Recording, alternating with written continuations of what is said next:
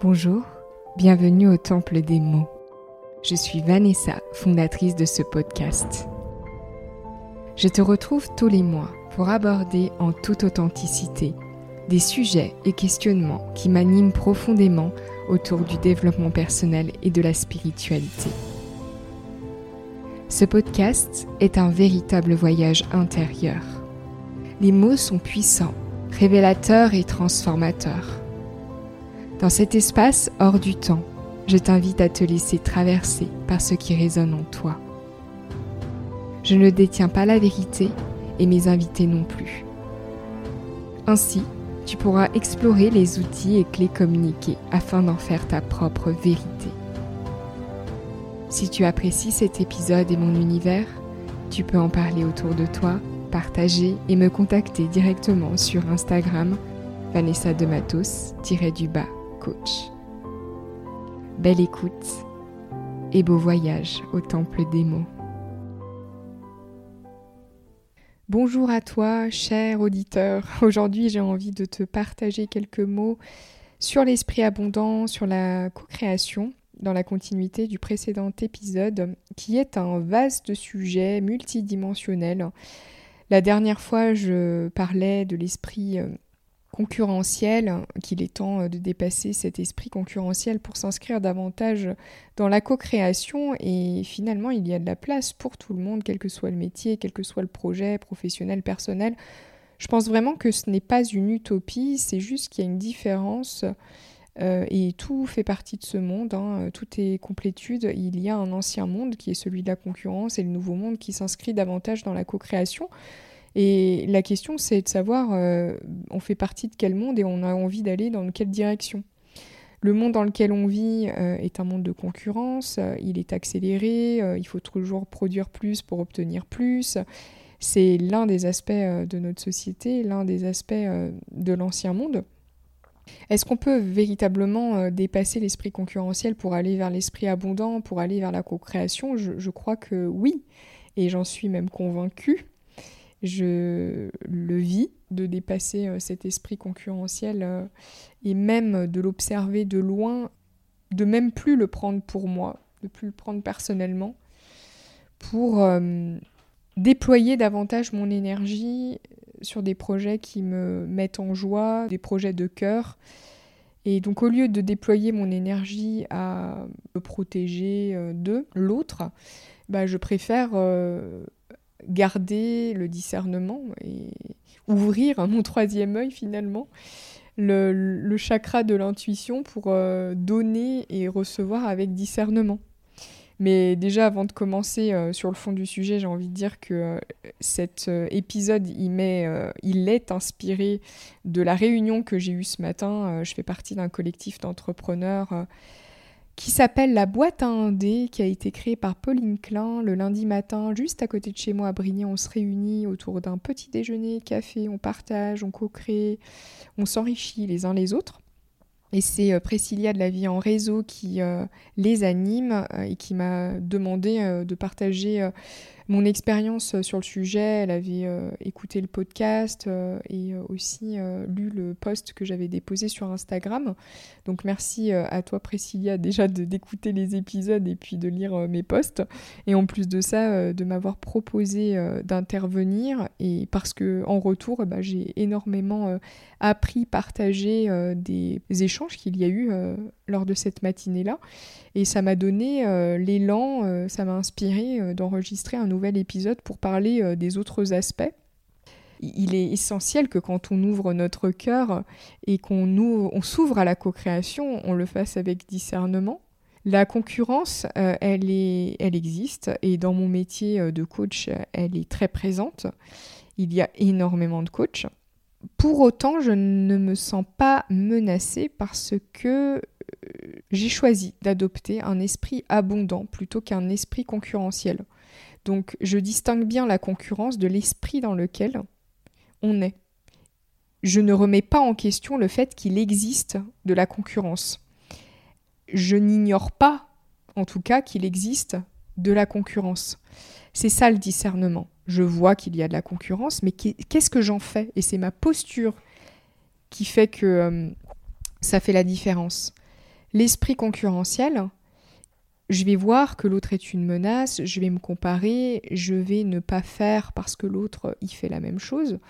Des fois, il m'arrive, hein, de, c'est ce que je partageais ce matin euh, lors de, de la réunion. J'ai envie de créer quelque chose et il m'est arrivé de tomber sur un compte Instagram euh, par hasard. Bon, en même temps, il n'y a pas de hasard, mais euh, je me dis mince, ils le font déjà. Donc en fait, au final, je vais pas le faire. Oui, mais ça, c'est une réaction de l'ego euh, limitative. Euh, parce que si je suis dans le rayonnement de l'être et non la concurrence, je me limite pas, je, fais en fonction de qui je suis. Et c'est là où j'ai envie euh, de parler de l'esprit abondant. L'esprit abondant, c'est dans l'abondance du rayonnement de l'être. On se connaît, on apprend à se connaître et on rayonne qui l'on est. Et quand on rayonne qui l'on est, euh, on n'a plus besoin de se sentir euh, menacé par l'autre. Ça, ça ne veut pas dire qu'il n'y a rien à faire. Hein. On reste pas les bras croisés, ou en tout cas, moi, je, ne reste pas les bras croisés. Si, comme je le disais dans le métier de coach, il y a énormément de coachs, la question c'est comment je montre, comment je rayonne qui je suis, comment je parle de moi, comment je, libère euh, ma voix pour rayonner, pour montrer aux gens qui je suis mais pour ça, ça demande d'être visible et de se rendre visible. Première action que j'ai menée, ça a été de me faire accompagner par euh, un coach. Moi-même, j'ai été accompagnée et je le suis encore pour déverrouiller euh, ces questions de visibilité de l'être, puisque euh, pendant très longtemps, j'ai eu peur de d'être jugé, du regard de l'autre. Je crois que c'est comme un oignon qu'on épluche. On épluche une couche, deux couches, trois couches. C'est ça, euh, aller vers l'authenticité de l'être et rayonner qui l'on est vraiment. Donc il y a des fois où j'avais l'impression de partager vraiment qui j'étais. Bon, c'était ce qui était accessible à l'époque. Et en fait, je me rends compte que je me limitais euh, vraiment parce que même sur les réseaux sociaux, euh, j'étais dans la limitation parce que je me disais, ouais, si je dis ça, bah, en fait, on va me prendre pour, on va me prendre pour qui Je suis peut-être même pas légitime.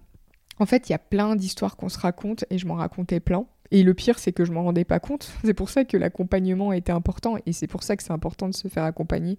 Et euh, ça m'a permis de déverrouiller euh, cette question euh, de la visibilité. Et s'ensuit le fait que la deuxième action a été que je, je recours à une entreprise, à une personne qui m'aide dans le cadre de de la reconstruction de mon site internet qui est en lien davantage avec qui je suis, parce qu'on est en perpétuelle évolution. La première action euh, a amené à la deuxième action, puisqu'il était essentiel pour moi de revoir la structure euh, du site internet. Là, je suis en train d'écrire euh, les, nouveaux textes, et, du coup, Ninon Van Zveren, donc c'est la personne qui m'aide pour la construction de ce site internet, elle va aussi m'accompagner dans le cadre du référencement naturel de, celui-ci. J'avoue, euh, je suis pas très référencement naturel, c'est pas trop mon, kiff, donc euh, bah, je délègue, hein, je délègue. Euh, et du coup, c'est aussi en lien avec une action concrète mais je le fais pas dans le cadre de l'esprit de l'esprit concurrentiel. Je le fais pas pour me protéger, je le fais pas parce que je me sens menacée, je le fais pas parce que je me compare aux autres. Je le fais parce que c'est en lien avec qui je suis, le faire étant au service de l'être. Et la troisième action, c'est que euh, j'ai fait des photos euh, récemment. Euh, donc, il y a eu deux shootings et la photographe est Mathilda Perrault, que je remercie énormément. J'ai fait ces photos-là qui vont illustrer le site internet, mes, mes prochaines publications parce qu'elles sont profondément en cohérence avec ce que je véhicule dans ma vie de tous les jours, ce que je propose en fait dans le cadre de mes prestations. Et cette troisième action est aussi en lien avec le rayonnement euh, de mon être. Donc pour conclure euh, cette ce premier aspect euh, évoqué ici, c'est que, ok, il y a de la concurrence, le monde extérieur est celui-ci. Je préfère déployer mon énergie à poser des actions dans le cadre de mon projet parce que j'y crois profondément et parce que j'ai profondément envie euh, de rayonner et d'accompagner les personnes qui en ont besoin. Je préfère porter mon énergie là-dedans plutôt que de faire des médisances, plutôt que de qu'on me comparait aux autres plutôt que de sentir et, d'enrichir, de nourrir le fait que bah, l'autre est une menace en fait. Et donc de nourrir la séparation.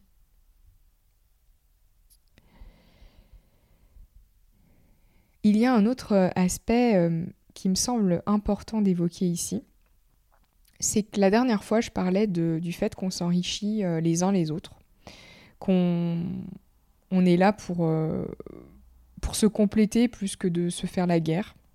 Et en même temps, il euh, n'en demeure pas moins que pour moi, il est essentiel que lorsque une technique euh, a été déposée, qu'il euh, est clairement identifié la personne qui a été la source de la création, soit honorée, reconnue et que l'on puisse ressentir de la gratitude et même déposer cette gratitude pour cette personne-là qui, a créé cette, euh, source, qui a créé euh, cette technique, qui a créé cet euh, outil.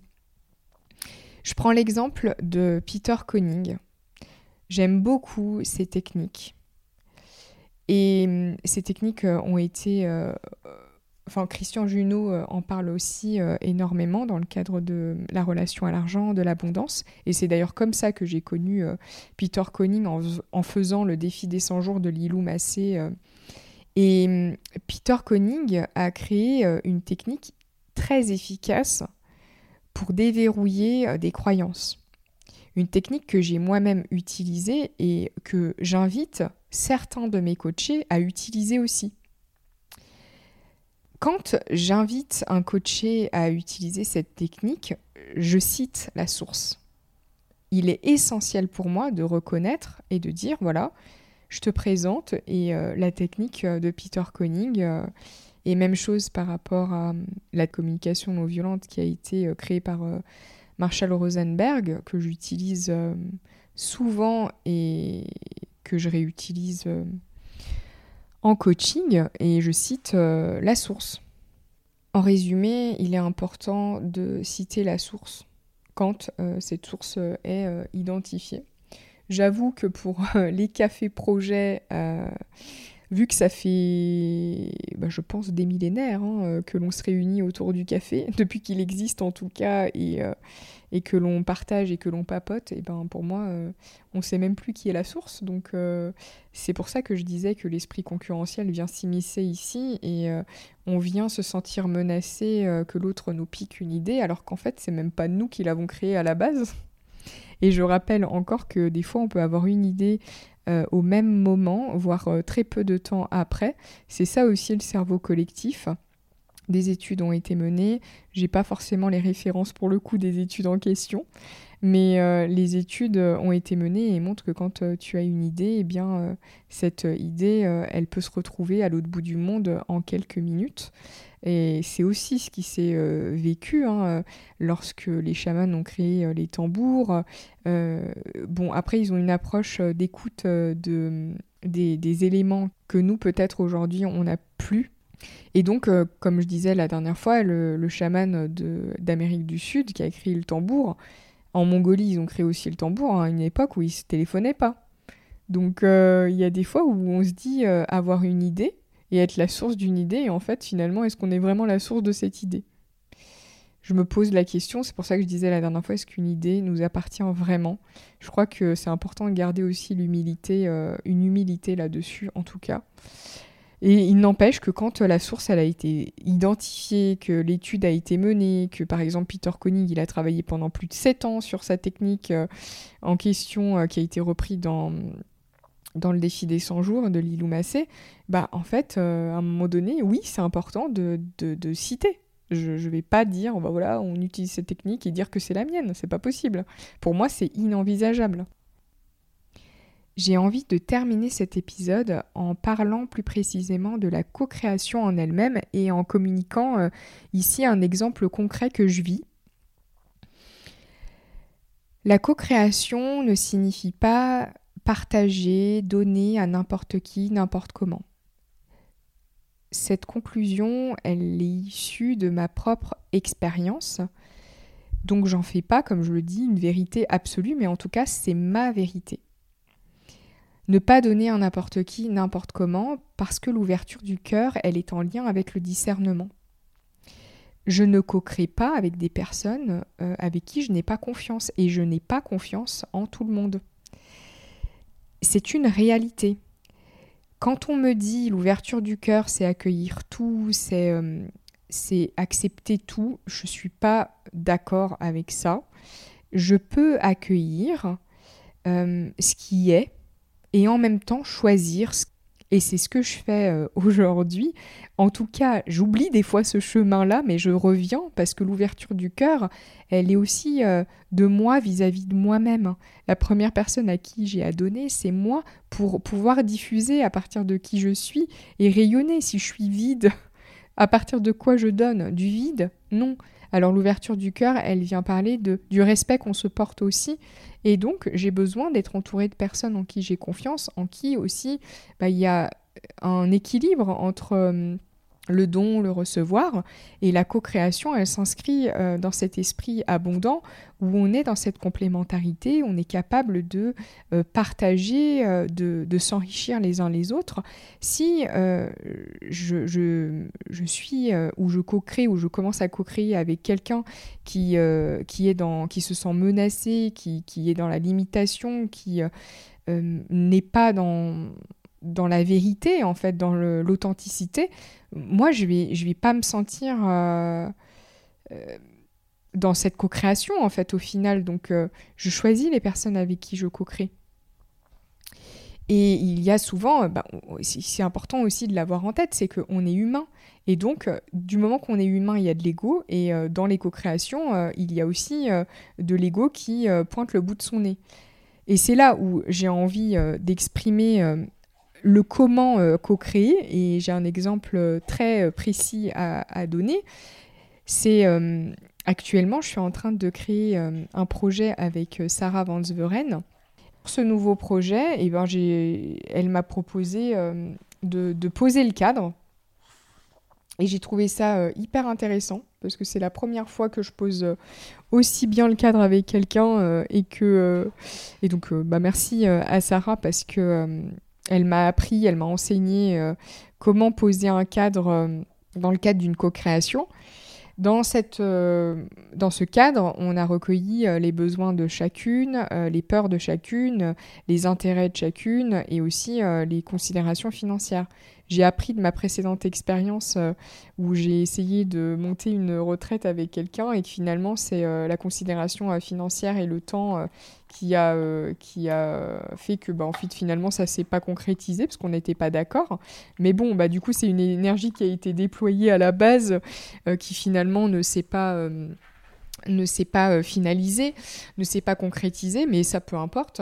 En tout cas, j'ai appris et euh, ce qui est hyper intéressant, c'est que dans le cadre de la co-création que je mène avec Sarah, on a posé le cadre au départ et du coup, euh, à partir de là, on sait ce que l'autre souhaite, là où il en est et là et ce qu'on ce qu'on veut en fait. Et finalement, on est vraiment dans la complémentarité et dans une construction que je trouve saine. Donc l'idée de, de, poser un cadre au départ euh, clair me paraît euh, primordial et vraiment dans toute authenticité de savoir aussi se dire euh, quels sont nos besoins, quelles sont nos peurs, quels sont aussi nos intérêts à intégrer ce projet-là.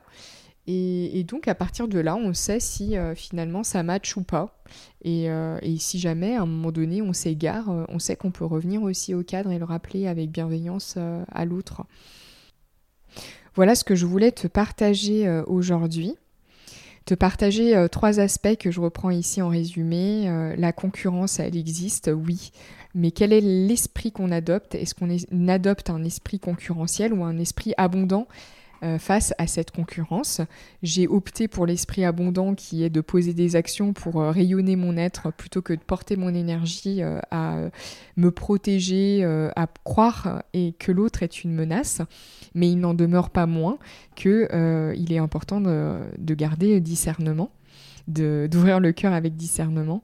le deuxième aspect, c'est de citer la source quand elle est euh, identifiée, de la reconnaître, de savoir la reconnaître, de savoir la citer, comme euh, l'exemple de Peter Conning euh, de sa technique qui a été déposée. Eh bien, voilà, quand je l'utilise, je le dis et ça me paraît tout à fait naturel. Et c'est surtout dans un élan aussi de, déposer une énergie de gratitude envers cette personne qui a passé un, énormément de temps, des années à élaborer cette technique.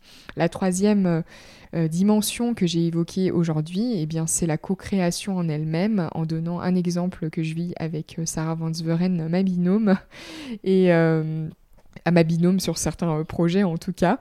Et, je, voilà, j'ai envie de terminer ce, cet épisode vraiment en vous disant que N'hésitez pas à ouvrir votre cœur, euh, mais que ouvrir son cœur, c'est pas cucu la praline, c'est pas euh, euh, fermer les yeux sur ce qui est en train de se passer et être une éponge de, tout ce qui se passe, d'accepter tout. Non, en fait, c'est accueillir, c'est voir et aussi choisir. Donc, ouvrir son cœur, c'est le faire avec discernement.